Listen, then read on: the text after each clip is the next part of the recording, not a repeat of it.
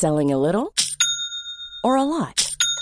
Shopify helps you do your thing however you cha-ching. Shopify is the global commerce platform that helps you sell at every stage of your business. From the launch your online shop stage to the first real life store stage, all the way to the did we just hit a million orders stage. Shopify is there to help you grow. Shopify helps you turn browsers into buyers with the internet's best converting checkout. 36% better on average compared to other leading commerce platforms because businesses that grow grow with Shopify. Get a $1 per month trial period at shopify.com/work. shopify.com/work. Bienvenue à tous, la belle histoire de France avec Franck Ferrand, Marc Menant. Aujourd'hui, le chapitre 37, Robespierre et la terreur. On parlera dans cette émission évidemment de Robespierre, l'un des plus grands noms de la Révolution. Et puis, euh, cette année particulière qui fut la terreur, euh, quelques mois après la mort de Louis XVI. C'est parti. Ravi de vous retrouver, Marc Menant, il peaufine, il s'arrange, ah bah, Je me dis quand même, je vais passer à la télévision, il faut faire un effort. il se fait beau. Il se fait beau. Je fais du Robespierre. Ah ben oh là là. Ah, vous allez voir. Ah ben vous ah nous expliquerez tout ça. Franck Ferrand, vous allez bien? C'est vrai que Robespierre était un homme très coquet. Marc va nous montrer ça. Alors justement, déjà, euh, la, semaine dernière, on avait parlé de la mort du roi. Et la mort du roi, on se rappelle, 21 janvier 1793, avait entraîné, et on verra, a entraîné un nombre d'événements, à commencer par l'émergence d'un homme, Robespierre. Oui, il faut bien, il faut bien expliquer que cette mort de, Louis XVI, aussi symbolique, fondamentale soit-elle dans toute notre histoire, cette mort, elle n'apporte pas de solution aux problèmes politiques de la France de 1793. Au contraire, elle va braquer contre nous toutes les monarchies d'Europe, parce qu'alors là, cette fois, ça ne plaisante plus. La République est considérée comme régicide. La France est ce pays terrible qui a tué son roi. Vous me direz, l'Angleterre avait montré l'exemple un siècle plus tôt. Copieur. Et puis, euh, à l'intérieur même du royaume, il y a beaucoup de gens qui ne tolèrent pas ça, et c'est notamment cette insurrection qui se, qui se fait jour dans les provinces de l'Ouest. Nous n'allons pas parler des guerres de Vendée aujourd'hui, c'est fondamental, c'est un grand sujet, on en parlera dans l'émission prochaine, si vous voulez bien, parce qu'il y a tellement et tellement de choses à dire déjà sur cette période de la terreur que si on avait ajouté la Vendée, là pour le coup on n'y arrivait plus, ça ne tenait plus, euh, ça ne tenait plus dans, notre, dans notre temps. Alors, les, nos généraux ont quelques difficultés. C'est la défaite de Nervinden par Dumouriez. Là, on est en mars 93. Simultanément, on voit Custine qui a des gros problèmes, qui est obligé d'abandonner toute la rive gauche du Rhin. Euh, le moins qu'on puisse dire, c'est que les choses ne vont pas bien pour la Révolution. Et ça, ça se sait dans les villes, et ça se sait notamment à Paris, où on accuse tous ces gens d'être globalement des traîtres, bien entendu. Traîtres d'autant plus que Dumouriez, c'est vrai, ça c'est incontestable, va changer de camp. Et il entraîne avec lui le fils de Philippe Égalité, vous savez, ce grand prince révolutionnaire qui avait voté la mort de son cousin. Le fils en question, il s'appelle le duc de Chartres, et nous le retrouverons bientôt puisqu'il deviendra le roi euh, Louis-Philippe, bien entendu. Alors, Devant toutes ces difficultés, la République est obligée de faire une levée en masse. 300 000 jeunes gens qu'on va, euh, qu'on va aller quasiment chercher chez eux hein, pour euh, les envoyer au front, pour essayer de faire face à ce qui est une attaque générale de l'extérieur, de l'intérieur, avec en plus une désorganisation dont vous n'avez même pas idée. Cette désorganisation, elle va durer longtemps puisque c'est seulement un certain Bonaparte, plusieurs années plus tard, qui mettra un terme à toute cette espèce de grand désordre, euh, moyennant quoi il y a des disette partout, il n'y a plus de pain dans les boulangeries, on accuse un certain nombre de spéculateurs de faire exprès d'affamer le peuple. Donc tout ça, voyez, les non, on n'imagine pas à quel point tout ça est violent. Et l'on a à l'Assemblée qui s'appelle la Convention nationale, une assemblée qui est partagée à peu près en trois parties. Vous avez au centre ce qu'on appelle le Marais, c'est les députés, ça fait environ 35%, qui sont des gens qui sont euh, des révolutionnaires bontins modérés, dirons-nous. Sur leur droite, il y a ceux qui avant étaient la gauche, c'est-à-dire les Girondins, 35% environ aussi, et puis 45% de montagnards. Alors eux, ce sont vraiment les montagnards, ce sont les jusqu'au boutistes, ceux qui veulent quoi qu'il arrive, quoi qu'il en coûte, défendre la révolution, lui permettre de survivre dans un moment où elle est chaque jour plus menacée, bien entendu. Et nous allons voir bientôt ce qu'il va advenir des, euh, des Girondins. C'est au, moment du 2 juin, entre le 31 mai et le 2 juin 1793, que ces Girondins, les gens qui sont autour de Roland, autour de Brissot, vont perdre le pouvoir, vont être destitués et vont devoir euh, s'exiler exilés à leur tour. Voyez donc le grand désordre qui règne. Et il y, a, un pouvoir exécutif là-dedans. Ce pouvoir exécutif, il est assumé par le comité de salut public, comité de salut public qui jusqu'en juillet va être tenu par un certain Danton, et à partir de juillet par un certain Robespierre. Euh, j'ai cru comprendre que c'était euh, de Robespierre que Marc avait l'intention de nous parler, bien entendu. Alors Robespierre, l'incorruptible.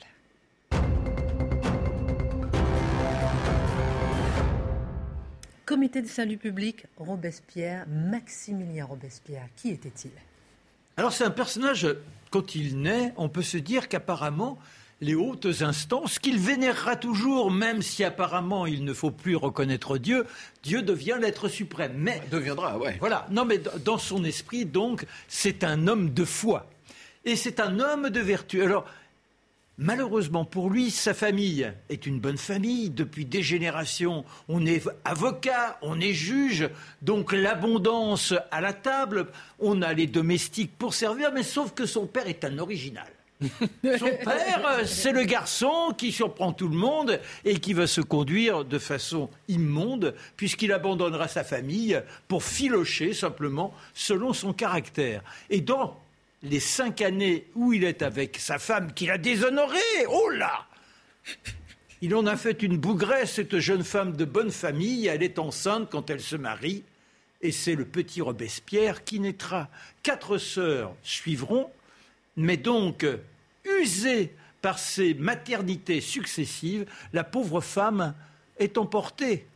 Il a six ans, et le père, qui lui aussi, s'évapore. Et soudain, on a l'impression que cet enfant, qui était guiré d'une certaine manière, qui était un, un drôlâtre, devient sérieux. Il est investi de la responsabilité de ses petites sœurs. Il fait très attention à elles, leur accorde des câlins. On est dans la famille qui les a recueillis, mais il sent aussi qu'il doit à cette famille. Par conséquent, c'est une sorte de brisure interne qui se fait c'est-à-dire qu'il est à la charge des autres et il a l'infamie d'avoir son père qui est parti. Ça le place dans une sorte de solitude avec les compagnons qui sont souvent ceux de ces personnes qui s'enferment pour euh, éviter la réalité de l'existence, à savoir la grande solitude meublée grâce aux livres. Les livres, les livres, les livres. Il a aussi une petite fantaisie, enfin deux fantaisies. Il adore broder, je ne sais pas si c'est la présence de ses sœurs qui lui donne ce, petit plaisir-là. Et puis également une volière. Une volière avec des pigeons et des petits moineaux. Oh, il s'en occupe. Quand il y en a un qui meurt, eh bien, il pleure. Ça montre que ce garçon-là, qui nous apparaîtra comme l'intransigeant, l'incorruptible, est d'une grande sensibilité, mais qu'il l'habille. Oh, s'habiller. Ça sera vite, je dirais, son tracas, son obsession, paraître en élégance. Bah oui, ça vous redore en dignité quand vous vous sentez aussi meurtri. Donc il aura toujours la belle perruque, la petite poudre, les cravates, tout ça c'est séant, les belles soies, incroyable. Mais c'est à l'école qu'il surprend son monde. À l'école, c'est l'élève le plus brillant. Les professeurs sont autour de lui ébahis. Jamais il n'a eu quelqu'un qui démontrait autant de qualité, de capacité intellectuelle. Et les prix qui lui arrivent en abondance. On a l'impression que c'est presque une organisation des professeurs pour pouvoir disposer d'autant de distinctions. Ce garçon-là émerveillera son monde quand il arrive à Paris. À Louis le Grand, il continue à collectionner les premières places. Il est tellement extraordinaire que lorsque le roi Louis XVI et Marie-Antoinette font leur entrée officielle dans la capitale. Il y a donc euh, tout un, parcours où on est là pour saluer ses majestés et l'école Louis le Grand, le lycée Louis le Grand, se doit de paraître. Il pleut ce jour-là, c'est affreux. Et qui représente les élèves? Robespierre. Il n'y a que lui, Maximilien de Robespierre. Il est à genoux, sous ses ciels éventrés, trempés. Il est là, il se redresse et s'aperçoit que le roi agite une main molle comme s'il n'existait pas pour quelqu'un qui souffre déjà d'un manque de reconnaissance. Vous imaginez l'affront. Qu'importe, les victoires sont intellectuelles. Il termine brillant avocat et s'inscrit au barreau de Paris. Mais malheureusement, quand vous venez de province, que vous avez cette situation de garçon, bon, qui a pu suivre ses études grâce à des bourses, mais vous êtes dépourvu de toute relation, il n'y a pas un client. Alors il est obligé de regagner sa ville, Arras. Oh là, très rapidement, il se distingue, les affaires sont ronflantes, et un jour il revient en pleurs. Pourquoi? Bah, Parce qu'il passe du rôle d'avocat à celui de juge. Il a été obligé de condamner un brigand à mort. Pendant deux jours, il est effondré. Pendant deux jours, il ne mange pas. Sa sœur Charlotte dit Mon frère a perdu, je dirais, toute vitalité.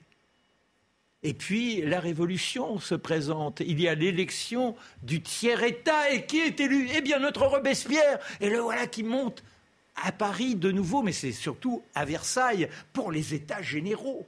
Alors, le monde dans la rue. Ils sont là avec de grandes chandelles à défiler au petit matin avant d'être accueillis par le roi. Et il prendra ses habitudes au café Monory où se réunissent les Bretons. Café Amaury. Café Amaury, oui, pardon. Café Amaury. Et là, euh, il se distingue par son verbe. Il tiendra un premier discours un jour et tout de suite il fait sentir quoi? Eh bien, que c'est l'homme de l'absolu, que c'est l'homme de la vertu, qu'il faut lutter contre tous ceux qui voudraient que cette révolution s'arrête. Comptez sur moi, je serai capable de tout pour que nous soyons dignes de la foi du peuple. Cet homme-là, c'est l'intransigeance incarnée. Lorsqu'il sera élu au salut public, c'est contre son gré. Ce n'est pas un homme d'ambition. Danton, oui, Danton, le rugissant, tandis que lui, non. Ce qui importe, c'est la cause, uniquement la cause. Les hommes, ils n'existent pas. Les hommes s'inscrivent dans un ensemble. Vous voyez ce qui est intéressant et dans sa poche, il y a toujours qui? Un théoricien, quoi, en fait, hein, quand même. Bah oui. C'est bien, pourquoi Parce que je... qui y a-t-il dans sa poche? Il y a Rousseau et Rousseau, il est l'incarnation de l'application de la philosophie de Rousseau. Rousseau qui l'a approché alors qu'il était étudiant un jour, il l'a vu, il lui a écrit en disant Je vous ai vu, grand maître. C'est incroyable. Et pour lui, eh bien oui, il nous faut redevenir ou devenir des êtres civilisés, des êtres d'empathie. C'est incroyable comment il est plus humaniste que les philosophes eux-mêmes. Et ça, il veut le traduire dans l'existence. Et à la fin d'une réunion, euh, ils sont quand même extrêmement seuls à Paris. Il y a le menuisier Duplay qui lui dit bah, Venez donc à la maison. Et ce sera son foyer parisien. Là encore, il y a les filles, les filles Duplay, toute cette famille qui regarde cet homme, je vous l'ai dit, magistral dans sa tenue, étonnant, d'une rigueur, et elles qui ont été dans les bonnes écoles, qui sont légèrement les dévotes, c'est le moins que l'on puisse dire, sont fascinées par cette capacité à l'attention sans jamais la moindre, allez, la moindre perte de distinction. Elle l'encense littéralement. Voilà qui est Robespierre, cet homme qui se donne corps et âme à notre révolution qui cherchent ceux avec lesquels on pourrait embraser véritablement un avenir rayonnant. Et c'est pour ça que longtemps, il va trôner du côté de, la montagne. Enfin, il sera avec les Jacobins. Il se rapproche de Danton. Il se rapproche de Marat. Pourquoi? Parce qu'il a l'impression que ces gens-là, eux aussi, sont capables de tout oublier, donc leur propre personnalité, simplement pour servir cette grande révolution. Et avec Marat, je dirais qu'ils resteront très longtemps proches, car Marat a la même intégrité, mais Franck nous parlera tout à l'heure de ce personnage qui a un côté très touchant par son absolutisme, et disons que l'un et l'autre iront jusqu'au bout, mais ils s'engageront tellement qu'ils vont s'user dans la Révolution. Alors, vous me direz peut-être d'ici la fin de l'émission, le regard que vous avez, parce qu'on ne va pas tout dévoiler de Robespierre tout de suite, mais regard que vous avez justement sur Robespierre, peut-être d'ici la fin de euh, l'émission. Quand même, ce qu'il faut dire, parce que Marc nous brosse un, portrait idyllique, et c'est vrai que ce marin peut être euh, assez attachant par certains aspects. moi, ce qui m'a toujours frappé concernant Robespierre, c'est que voilà un homme qui n'a jamais exercé de responsabilité concrète, puisque on a vu à quel point sa carrière d'avocat avait été largement tronquée. Il n'a dirigé aucune entreprise, il n'est propriétaire d'aucun d'aucune euh, maison, château. Ah non, mais c'est la Laissez-le terminer. Laissez-le terminer. vous donne la parole. Il n'est pas marié. On ne lui connaît d'ailleurs aucune relation avec quiconque. C'est, euh, il n'est même pas propriétaire au point qu'il est locataire quand il est à Paris. Là. Mais on est vraiment en présence de quelqu'un qui, euh, qui est une sorte, comment on pourrait dire? Il est vierge dans tous les sens du terme. Et voilà cet homme qui va devenir celui qui incarne hmm. le pouvoir dans le moment le plus difficile de l'histoire de France. Je trouve que c'est un, c'est une espèce d'oxymore, Robespierre, mais une espèce de, choses assez incompréhensibles. mais non, mais c'est pas incompréhensible. Autant, euh, tout à l'heure, vous avez parfaitement campé la situation. Il y a cette menace venue de l'étranger. Il y a tous les nobles qui espèrent faire chuter cette révolution. Il reflétait quelque chose. Il, il reflète, il reflète ce roc cette intégrité, cette vertu, et que cet homme-là, jamais il ne connaîtra la corruption. C'est pour ça qu'il peut les désigner à l'Assemblée en disant Vous êtes un brigand, vous êtes un fripon, vous êtes indigne de ce que le peuple mm. nous a demandé de représenter. Et c'est ça qui lui donne cette force incroyable. Votre regard. C'était pas prévu, mais continuons sur Robespierre. Ça, m'intéresse beaucoup. Pensez au célèbre verset de l'Ecclésiaste Malheur à la ville dont le prince est un enfant. bon, en tout cas, Robespierre, il meurt guillotiné. On verra ça En 1794, on en parlera tout à l'heure. Mais beau portrait et bel échange, en tout cas. Je dis ça parce qu'on va parler maintenant du temps de la guillotine. C'est parti.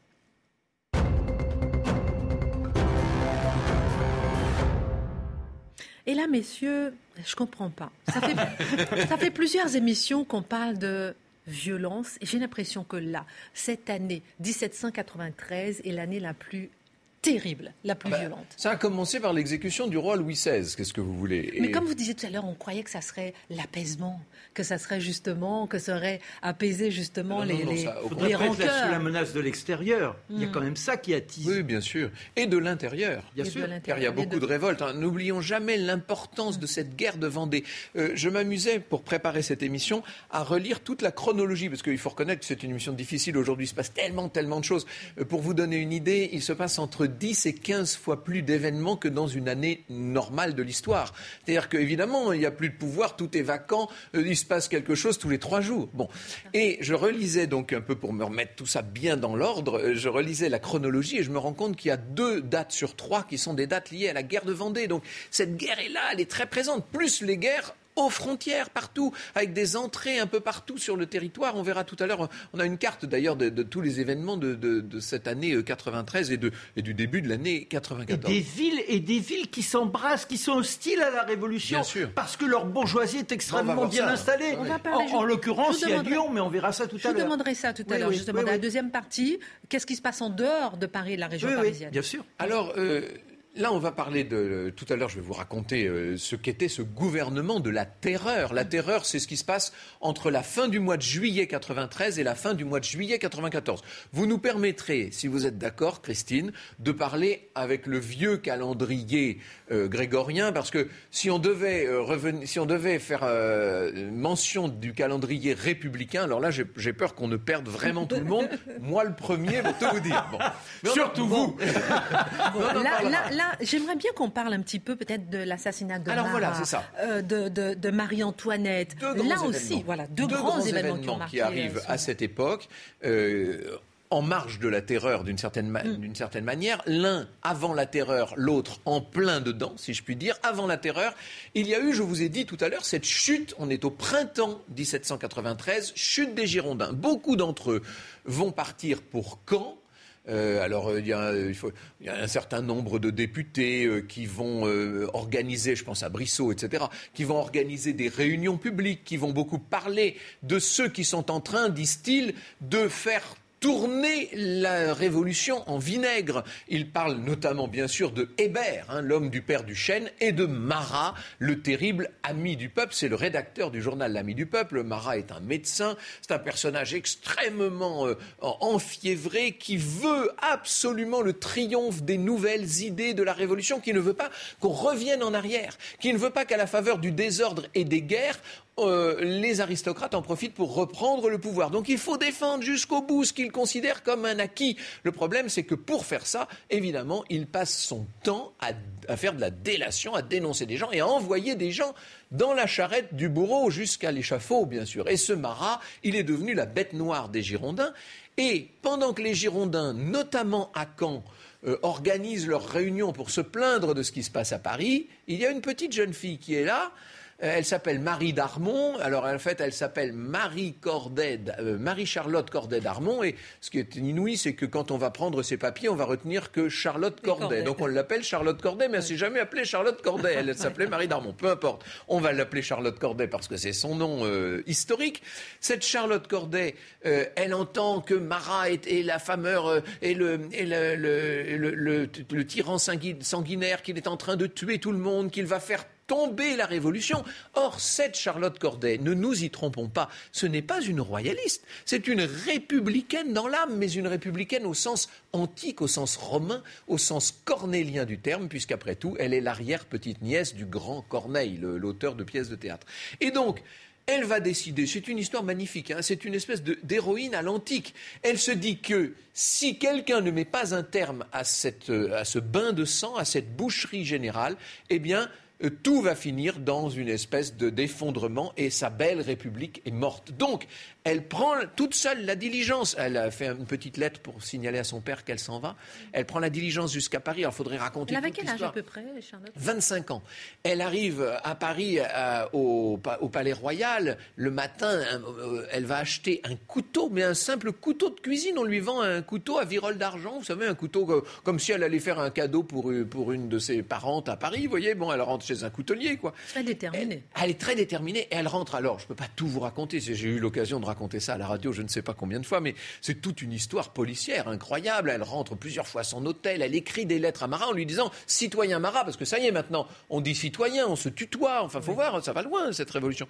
Et donc, elle lui dit citoyen Marat, tu dois me, tu dois me recevoir. J'ai des, des informations à te délivrer sur ce qui se trame à Caen avec les Girondins. Ah, ça, ça intéresse Marat. Je vous passe encore quelques détails.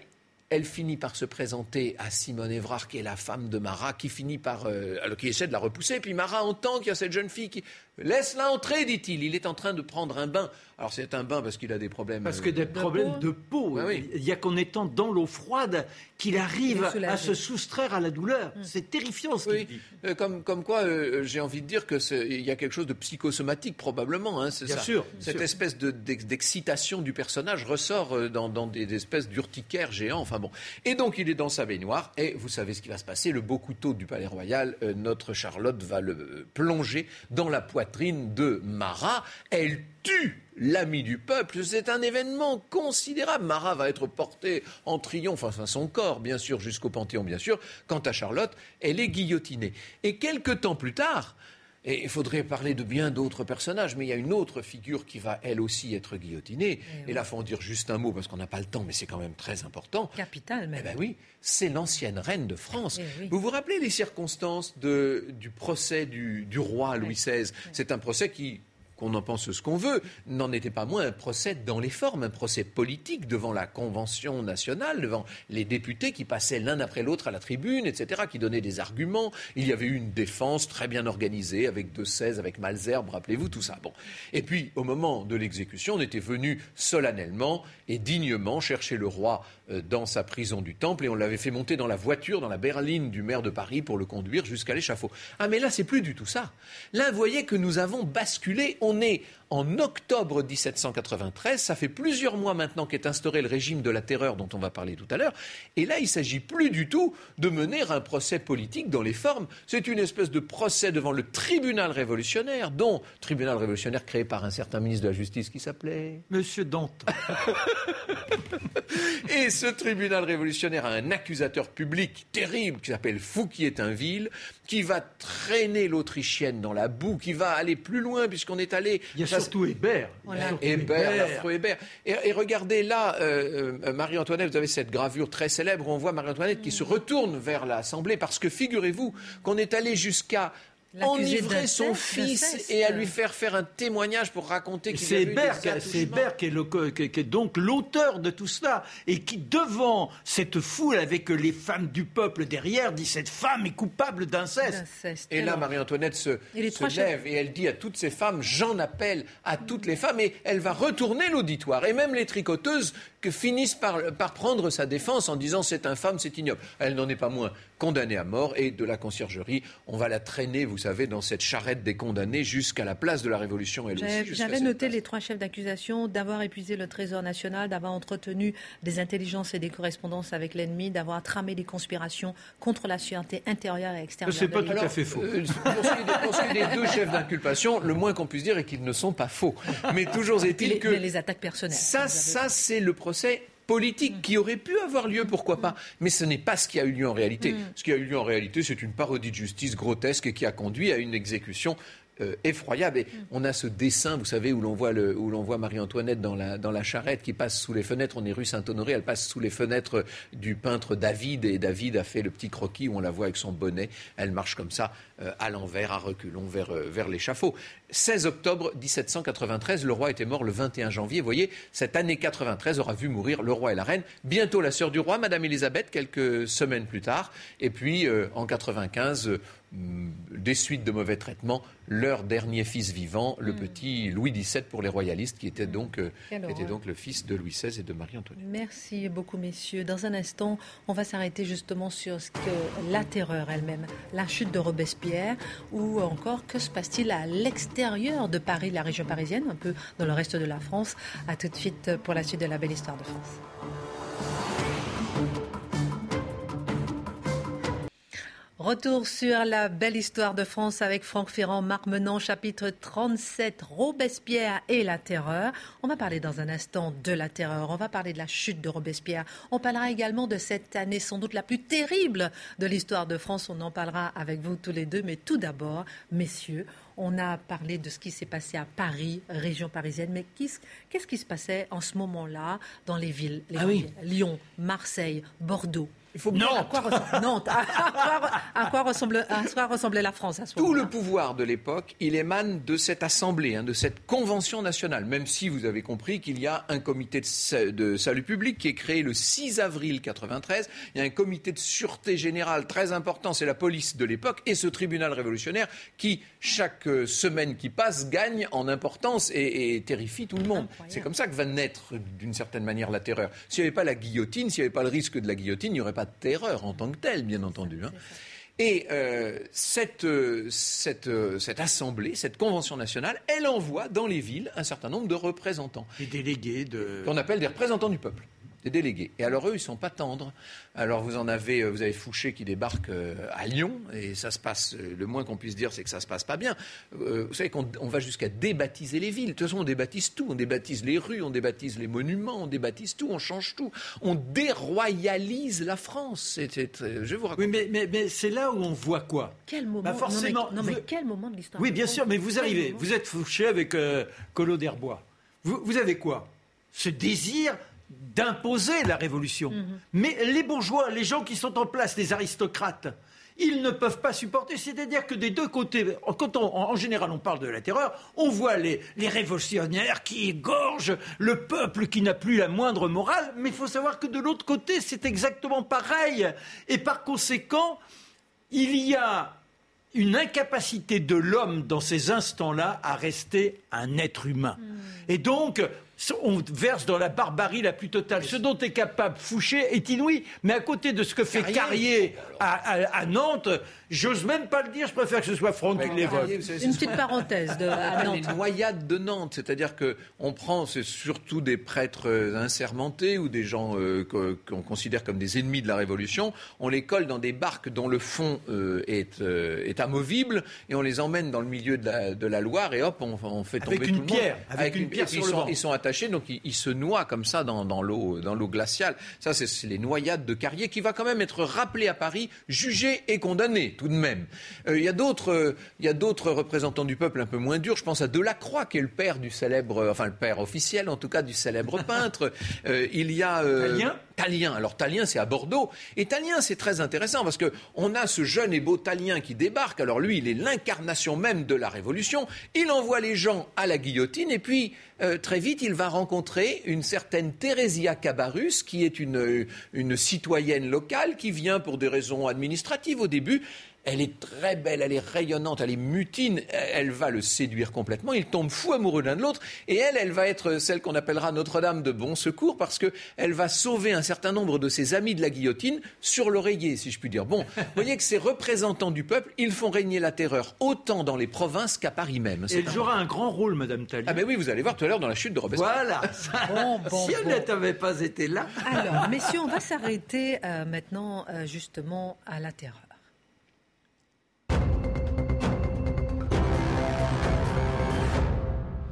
Franck, à partir de quand on peut dire qu'on est vraiment entré sous le régime de la terreur? Oh, La déclaration de la terreur, c'est juste euh, à la fin de l'été 93, mais on peut dire déjà que dès le 26 juillet, avec l'entrée de Maximilien Robespierre au comité de salut public, euh, c'est un véritable basculement qui s'opère. Danton va perdre du pouvoir au profit de gens comme Couton. Vous savez, Couton, c'est l'infirme très proche de, de, Robespierre qui, qui, se déplace dans son espèce de petite, euh, de petite voiture. Euh, oui, un peu de. Comme, une caisse avec des roues, parce qu'en plus, on pourrait imaginer un engin à peu près présentable. mais là, c'est vraiment le bricolage. Ancêtre de, notre ami, de, notre ami Laurent Deutsch. Hein. Hein, ah euh, Couton, vous savez. Ah oui, oui, pardon. Euh, enfin, c'est lui qui dit ça toujours, donc euh, c'est pour ça que je me permets de, le répéter. Des gens comme le jeune Saint-Just, bien sûr, personnage assez étrange, ce Saint-Just passionnant d'ailleurs. Et puis des gens comme Collot d'Herbois, dont parlait Marc, etc., qui eux vont au comité de salut public jouer un rôle de durcissement. Mais celui qui va mener peu à peu les opérations, c'est évidemment Robespierre. Danton a perdu du terrain. Il faut dire qu'il s'est compromis dans pas mal de choses. La loi du maximum n'a pas été un, succès. Ce qu'on appelle la loi du maximum, c'est la limitation des, prix, sur les grains et les denrées essentielles. Euh, le but de tout ça, c'est d'éviter. Vous savez, bien sûr que. Oui, c'est vrai. Dans quel but? Vu de notre position, nous, comme nous sommes, c'est vrai un peu ce que dit Marc. Je suis obligé, même si. Ah, quand même. ah, j'avoue que ça, ça, n'est pas toujours facile, mais je suis obligé de reconnaître qu'il n'a pas entièrement tort là dans ce. C'est-à-dire, c'est-à-dire. Éclairer le télé. Il m'a fallu des années pour en arriver là. Excusez-moi. Euh, là, on n'est pas entre vous deux. Il y a le téléspectateur qui se pose des questions là. Mais non, mais euh, c'est-à-dire qu'en fait, on est obligé de reconnaître que euh, ces gens essaient de sauver leur idée, leur idéal de révolution.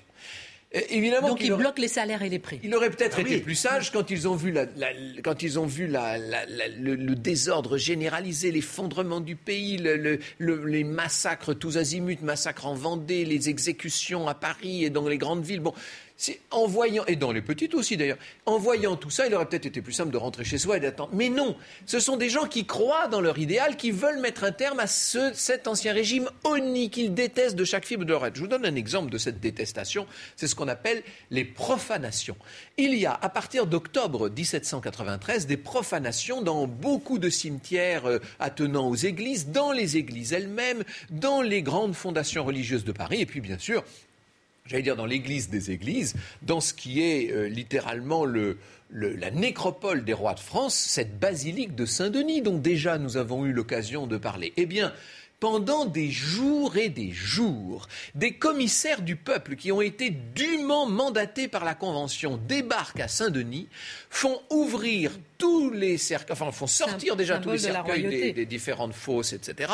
On ouvre les fosses, on sort les cercueils, on ouvre les cercueils et l'on sort les rois, les reines pour les jeter à la fosse commune. Alors, on aligne le, pauvre Henri IV qui a été momifié, vous savez, comme tous les rois. Donc, il est momifié, il est là, on l'installe le long d'un, le long d'une colonne et puis on lui arrache les poils de la barbe et euh, on le soufflette, euh, etc. On en fera, on fera la même chose avec Louis XIV. Quand, quand Louis XIV sort de son cercueil, on se rend compte qu'il est devenu noir d'ébène, mais qu'il a encore son visage de Louis XIV, sa grande perruque et tout ça. Et on s'arrache la perruque et on le dépousse et on le jette comme ça à la faute.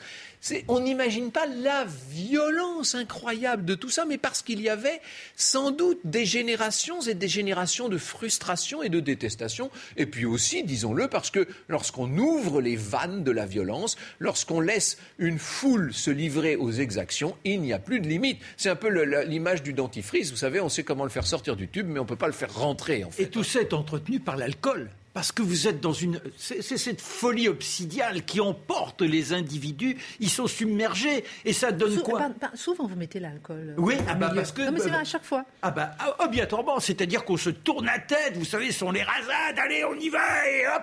Et là, eh bien, on est dans la démence. Au-delà de l'alcool, là où pour, préciser cet aspect, euh, il ne faut pas oublier que cette, euh, ce régime du Comité de salut public et de la Convention nationale, pendant cette période dite de la terreur, mhm.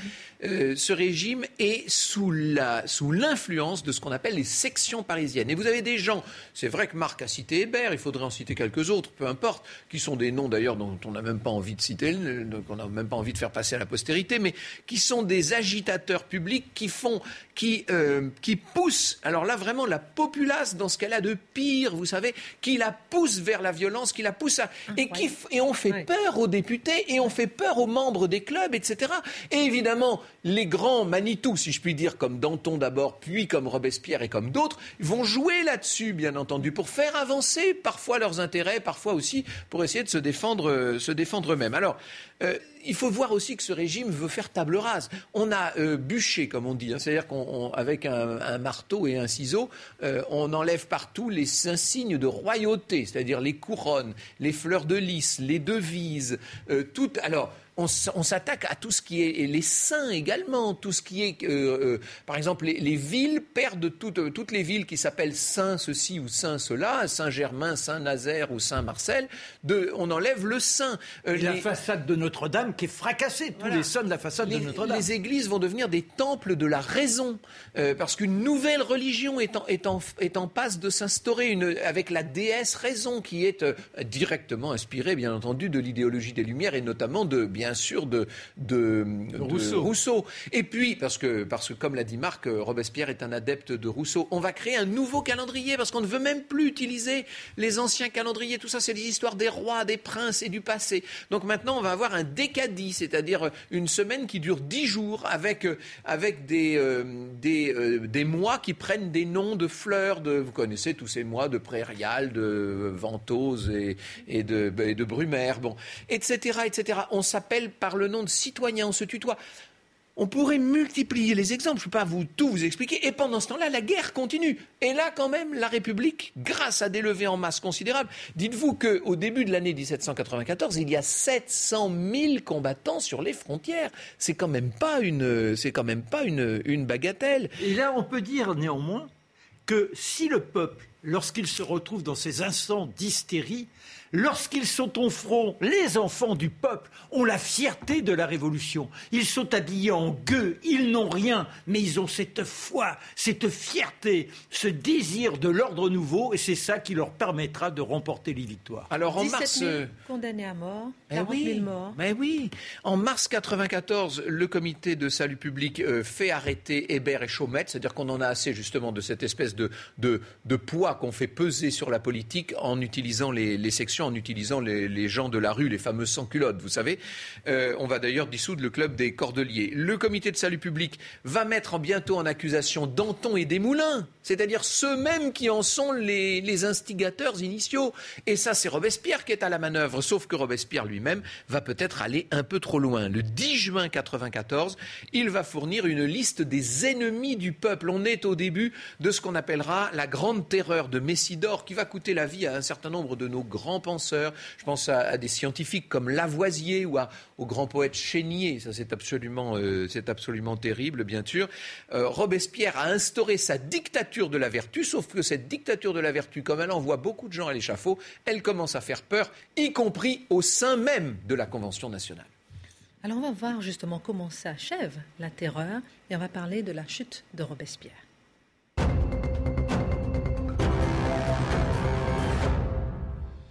Maintenant, messieurs, peut-on dire que ce 27 juillet 1794 est un moment clé de notre histoire? 26 et 27, hein, c'est-à-dire 8 et 9 Thermidor, en fait. Hein.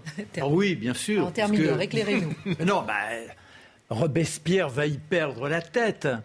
Mais je dirais que s'il n'avait pas été cet homme de vertu, s'il n'avait pas été celui qui, depuis des mois, eh bien, se disait d'ailleurs, il, il, ne cessait d'avertir ses amis, je mourrai, mais qu'importe, ce qui est, doit l'emporter, c'est le peuple.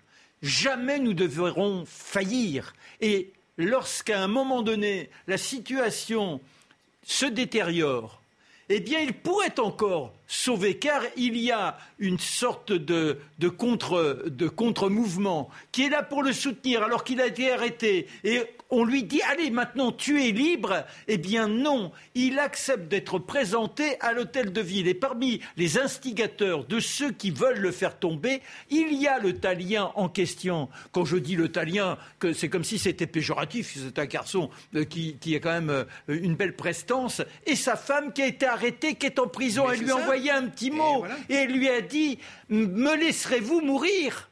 Et l'Italien dit mais non, il faut donc véritablement qu'il perde la tête. vous, critiquiez tout à l'heure, enfin peut pas que vous critiquiez, mais vous disiez Christine qu'il y avait beaucoup de, dureté, de sang, etc. Ben là, il y a une belle histoire d'amour et ce qui est bizarre, c'est que c'est une histoire d'amour qui va mettre fin à la dictature de la vertu de l'incorruptible Robespierre. C'est assez étonnant. Voyons quand même un petit peu de douceur. Bah oui, alors là, il ne faut pas que j'évoque la suite. C'est-à-dire qu'il refuse d'être. Robespierre. Robespierre, il refuse d'être avec ceux qui l'ont soutenu. D'ailleurs, il l'a écrit. Il dit Je ne préfère ne pas avoir d'amis. Ce qui compte, c'est la victoire de leur vertu. Donc, quand on lui, euh, quand on lui dit bah, Maintenant, allez, réimpose-toi, non. Il répond à la convocation qui lui a été adressée. Le voilà à l'hôtel de ville. On lui saute dessus. Ils sont cinq. Il y a Saint-Just. Et puis il y a également le bras. Et on les place dans une salle qui s'appelle la salle de l'égalité. C'est quand même incroyable. je vous dis que tout a été rebaptisé, en fait. Oui. Et, et, on attend quoi? Bah Forcément, la sentence qui sera prononcée. Et à un moment donné, eh bien, on a différents individus qui viennent derrière la porte. Le, notre Lebras prend la panique, il avait un revolver qui traînait là, il se met une balle dans la tête. Notre Robespierre se précipite vers la fenêtre, on l'arrête au dernier moment. Il y a Bochard, le concierge, qui est, est là. Et dans ce chaos invraisemblable, eh bien, notre Robespierre prend peut-être le même pistolet que celui qui avait servi à le bras, il se tire une balle dans la joue gauche. Pour autant qu'on le sache, alors... Euh, C'est le témoignage de Bochard. Hein. Voilà, il y, a un, il y, a un, personnage qui, lui, va faire un tout autre témoignage devant la Convention nationale, alors qui est très remis en cause maintenant, mais le bonhomme en question, on est obligé de le citer parce que tous les élèves de France et de Navarre le connaissent depuis toujours, parce que ça, c'est facile à retenir. Il s'appelait le gendarme Merda. Ça ne s'invente pas. Donc, euh, le gendarme Merda dit que c'est lui qui aurait... Voilà, bon. Enfin, toujours est-il qu'on se retrouve avec un homme qui est fracassé.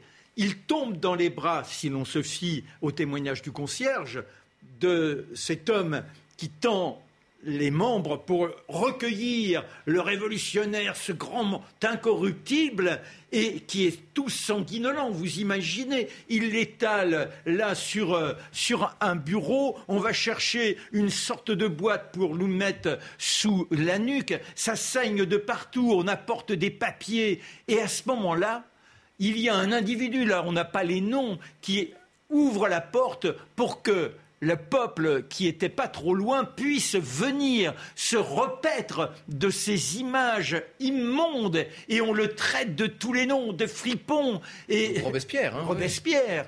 Et il se redresse, s'assoit sur un fauteuil et puis ben, si on accélère les événements, forcément, il sera placé dans une charrue, dans la rue, ça hurle de partout, et il arrive place de la liberté. Enfin, de la Révolution, oui, bien sûr. Après un procès, quand même. Mais enfin, bon, enfin bon, on n'a pas le temps de tout raconter. Il reste là trois quarts d'heure. Il est maintenant bouchonné, si je puis dire. On lui a mis une sorte de garrot de linge. Il sera exécuté. Il est le dernier à passer sous la faux ce jour-là. Alors, messieurs. Ce jour-là, parce que là, ça va oui, continuer. Bien sûr. Alors, messieurs, est-ce qu'on peut dire, euh, pour en terminer, que on peut considérer que c'était la période la plus sanglante de l'histoire de France Non, euh, ça dépend de quel point de vue. Si vous comparez à des saignées comme ont pu être les deux guerres mondiales, notamment la Grande Guerre hein, de, 14-18, non, bien sûr que non. Vous avez cité vous-même les chiffres, hein. ce sont quelques milliers de morts. En revanche, euh, il y a deux épisodes dans l'histoire de France qui sont des épisodes sanguinolents. Là, oui, c'est bien sûr le massacre de la Saint-Barthélemy, hein, le 24 août du 1572. On a eu l'occasion de vous le raconter. Et puis, cette année terrible de, de l'été 93 à l'été 94, de la terreur, où nombre de personnalités, dont certaines très célèbres, sont montées à l'échafaud. N'oublions pas qu'il y a eu aussi beaucoup d'anonymes qui sont montés à l'échafaud et qu'il n'y avait pas que des aristocrates. Quand vous allez au cimetière de Picpus, je trouve ça passionnant de regarder les grands panneaux, vous savez, les grandes, les grandes plaques sur lesquelles on a gravé les noms et les âges des personnes qui sont montées à la guillotine, on se rend compte qu'il y avait beaucoup d'ouvriers, d'artisans et de petites gens. N'oublions pas, les journées sanglantes de la commune avec le mur des fusillés. Il y aura plus de 100 000 personnes qui, en une semaine, passeront à trépas. Et comment tout ça s'arrête avec la mort de Robespierre? Oui, disons que la période sanglante de la Révolution s'arrête. Ça va être maintenant ce qu'on appelle la République thermidorienne, dont on parlera la prochaine fois, et très vite le directoire qui s'installe. On en profitera aussi pour revenir sur les guerres de Vendée, parce que là, on n'en a pas parlé, mais c'est fondamental. On en parlera effectivement dans la prochaine émission. On va faire un petit résumé de cette émission sanglante. Alors, fiche de révision. Menacée à l'extérieur, on l'a vu, et déstabilisée de l'intérieur, la jeune République cherche, après la mort de Louis XVI, à sauver la Révolution. Au comité de du public s'impose la figure implacable de Robespierre qui, tout en traitant la crise, cherche à fonder de nouvelles institutions. Et puis, dernier point, de l'été 93 à l'été 94, sous la pression des sections parisiennes, la révolution sombre dans le régime de la terreur. Voilà pour le résumé. Un livre chacun, celui de Marc Menon, Marat, l'ami du peuple. Ben oui, parce qu'on n'a pas pu malheureusement évoquer Marat, et c'est l'une des grandes, grandes figures de la révolution. Les massacres des septembre, il y joue un grand jeu, et, et je crois qu'il est bon de découvrir cet homme éminence grise du sanguinaire. et Franck Ferrand, Danton et Robespierre. Oui, euh, c'est Loris Chavanette qui, l'année dernière, et d'ailleurs il avait eu le prix Stéphane Bern pour ça, il avait publié un très beau livre sur la République thermidorienne. Et là, il nous propose un ouvrage qui s'appelle Danton et Robespierre, le choc de la Révolution. Ce livre, c'est chez Passé Composé. Le livre est incroyable parce que vous avez l'impression d'être avec eux. Euh, il faut vraiment bien connaître la Révolution pour être capable, comme ça, de nous faire partager les émois de l'un et de l'autre, deux figures très opposées, vous l'aurez compris. En tout cas, c'est intéressant de voir et on voit à quel point à chaque émission, on ne peut évidemment pas parler de tout. On peut prolonger à travers le livre, regarder en replay euh, les émissions, ou bien alors encore fouiller dans d'autres livres, puisqu'évidemment, on ne peut pas parler de tout. La semaine prochaine, on parlera du directoire au consulat. On appellera notre émission comme ça. Ce sera le chapitre 38. À la semaine prochaine.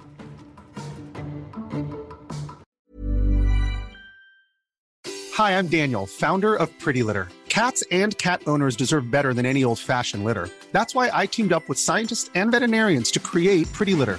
Its innovative crystal formula has superior odor control and weighs up to 80% less than clay litter. Pretty Litter even monitors health by changing colors to help detect early signs of potential illness. It's the world's smartest kitty litter. Go to prettylitter.com and use code ACAST for 20% off your first order and a free cat toy. Terms and conditions apply. See site for details.